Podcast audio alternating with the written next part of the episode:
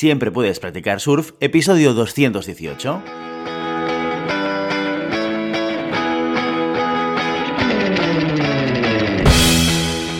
Bienvenido y bienvenida a Siempre puedes practicar surf, el podcast diario sobre recursos humanos. Este podcast está pensado para profesionales de recursos humanos, gerentes o jefes de equipo y podrás encontrar técnicas, consejos, ideas, conceptos y noticias sobre la gestión de personas. Eso sí, con un enfoque práctico y aplicable. Hoy episodio 218 del martes 3 de mayo del 2022, programa que vamos a dedicar a las noticias de la semana.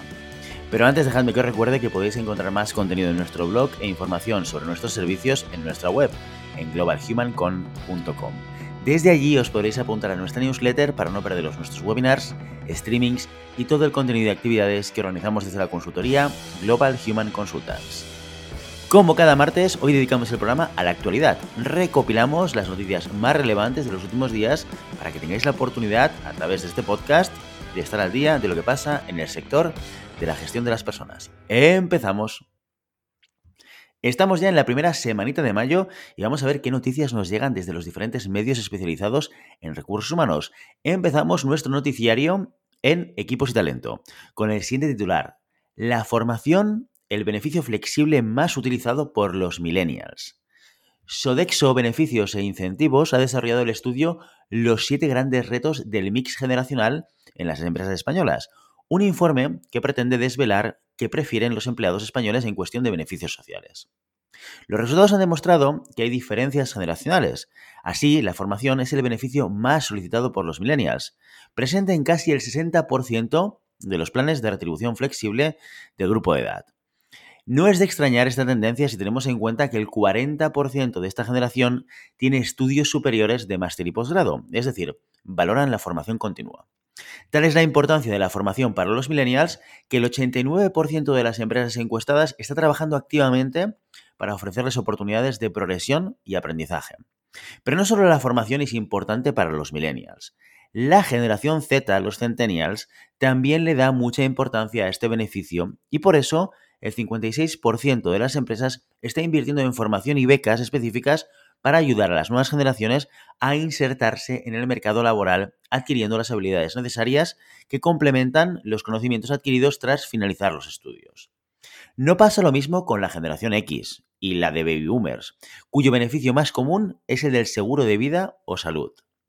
Miriam Martín, directora de Marketing y Comunicación de Sodexo, explica que la formación cada vez más va ganando terreno entre las nuevas generaciones que son conscientes de su importancia como herramienta de progreso profesional. De hecho, debemos tener en cuenta que cada nueva generación está más formada que las anteriores.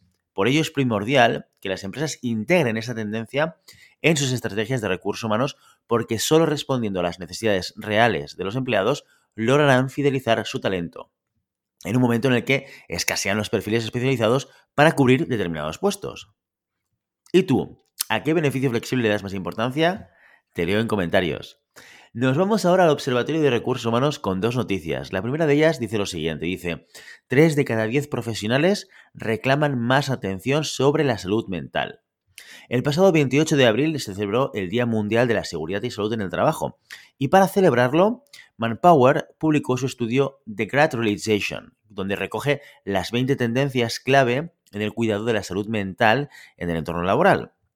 La pandemia mundial, que aún sigue pegando los últimos coletazos, incrementó el nivel de estrés de muchos profesionales de todos los sectores. Y aún cuando parece que las cosas están empezando a calmarse, se está reduciendo las restricciones, los altos niveles de estrés continúan manteniéndose.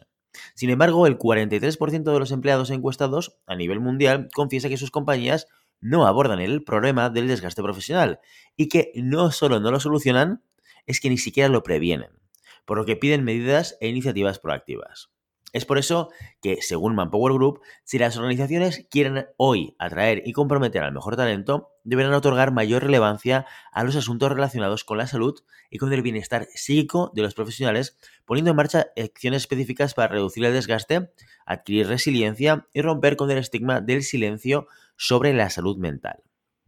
Loles Salas, directora de Talento y Cultura en Manpower, dice que las compañías que deseen hoy competir de forma sostenible deben atraer a los mejores profesionales, aquellos con las competencias más demandadas. Y para ello deben contar con una propuesta integral de valor al talento, una propuesta que más allá de condiciones económicas y beneficios, proporcione a los equipos oportunidades de desarrollo y carrera profesional, flexibilidad y una sólida estrategia de bienestar. La otra noticia tiene el siguiente titular. Dos de cada tres trabajadores españoles anteponen su vida personal a la profesional. Así lo afirma un estudio llevado a cabo por Randstad, en el que se evalúa qué es lo que más valoran los profesionales en un empleo y cómo relacionan su vida personal con la vida profesional. El estudio se ha llevado a cabo en más de 33 países y en referencia al nuestro, Randstad destaca que el 65% de los empleados españoles considera más importante su vida personal que la profesional, un porcentaje muy superior a la media mundial que se sitúa en el 59%. Indagando un poco más en los datos, el 45% de los profesionales españoles estaría dispuesto a dejar su trabajo si éste no le permitiera disfrutar de su vida personal, y otro 42% asegura que es algo que ya ha hecho. Por otro lado, casi un 30% preferiría estar sin trabajo a estar en uno en el que fuera infeliz, y un 56% no trabajaría si no tuviera obligaciones económicas. El informe también aporta otros datos interesantes, como por ejemplo que los españoles consideramos muy importantes los valores de la empresa a la hora de seleccionarlas como lugar de trabajo. En este sentido, el 43% de los profesionales no aceptaría un trabajo que no fuera inclusivo, el 40% lo descartaría por no ser sostenible y el 38% si no se involucrara en cuestiones sociales y medioambientales. Al respecto de estos datos, Valentín Bote, director de Randstad Research, dice que no es ningún secreto que los profesionales cada vez exijan beneficios y valores que van más allá del sueldo a la hora de encontrar trabajo. En una situación en la que la escasez de talento lastra la recuperación, a menudo las empresas están obligadas a adaptarse a las demandas y preferencias de los candidatos si no quieren perderse oportunidades. Oportunidades que van de la mano de los empleados más jóvenes, pues son los millennials y la generación Z, tanto en España como a nivel mundial, los que están más dispuestos a no trabajar si no encuentran el sitio ideal. ¿Qué opinas? Te leo en comentarios. Ahora sí cambiamos de medio y nos vamos a rrhhpress.com. Un tercio de los trabajadores españoles cree que la ciberseguridad merma su productividad. Así lo afirma el último estudio de Cisco realizado en Europa, Oriente Medio, África y Rusia, y del que se desprende que la ciberseguridad es una molestia para los trabajadores. En nuestro caso, el 34% de los empleados españoles afirma que la estrategia de la compañía en la que colaboran ofrece una mala experiencia de usuario en términos de complejidad y consumo de tiempo, lo que en última instancia afecta a su productividad. ¿Qué es lo que nos molesta tanto? Según el estudio, de lo que más nos quejamos es eh, el hecho de dedicar una media de 15 minutos al día a insertar contraseñas, a autenticarse mediante códigos o usar gestores de password. Quizás sea eso porque el 80% de los encuestados en España admiten saltarse los controles de seguridad de su empresa con frecuencia, un acto que se repite al menos 14 veces al mes. No creo que a los directores de seguridad les guste conocer este dato. De la misma manera, el estudio indica que los trabajadores españoles, independientemente del sector y tamaño de industria en el que operen, no confían en las cuestiones de protección corporativas, hecho que se ve aún más en aquellos puestos de teletrabajo. Concretamente, el 30% de los empleados españoles considera que su empresa no se toma la ciberseguridad lo suficientemente en serio. Una cuarta parte no confía en que sus organizaciones le mantengan seguros y el 35% afirma que esta situación ha empeorado desde la instauración del trabajo híbrido. Estos datos son curiosos, ya que justamente antes se menciona que son los propios empleados los que consideran estas medidas molestas y por eso se las saltan. Pero, ¿cuáles son las medidas de ciberseguridad que ofrecen las empresas? Las más utilizadas, de más o menos, son VPN, autenticación multifactor y detectores de phishing y otros ciberataques. Solo uno de cada cuatro empresas ofrece una única contraseña para acceder a todas las aplicaciones y datos corporativos. Y en cuanto a la autenticación biométrica, el más aceptado es el reconocimiento dactilar o facial. ¿A ti te molesta ir poniendo contraseñas en todas las aplicaciones? Déjame tu respuesta en los comentarios. Y acabamos en RRHH Digital con esta noticia.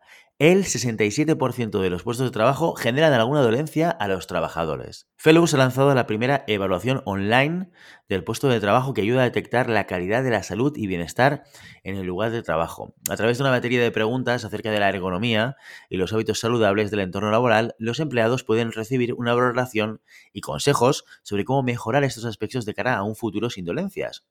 Fellows ha recogido los datos de sus clientes y los ha publicado en un estudio en el que se lista los principales problemas que sufren los empleados españoles. En orden de frecuencia, de más habitual a menos, encontramos la fatiga ocular, el dolor de cabeza, los dolores de espalda, la visión borrosa y la rigidez en el cuello. ¿Y tú, sufres alguna de estas dolencias? Ya sabes que puedes dejar tus respuestas en los comentarios, en redes sociales y en iVoox.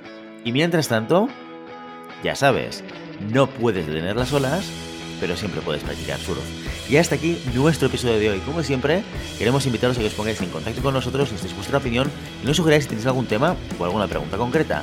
Lo podéis hacer a través de la página de contacto en globalhumancom.com barra contáctanos o a través de las redes sociales. Estamos en Facebook, en Instagram, en Twitter y en LinkedIn. Y si el contenido de este podcast te gusta, no te olvides suscribirte, darnos 5 estrellas en iTunes y me gusta tanto en iVoox como en Spotify.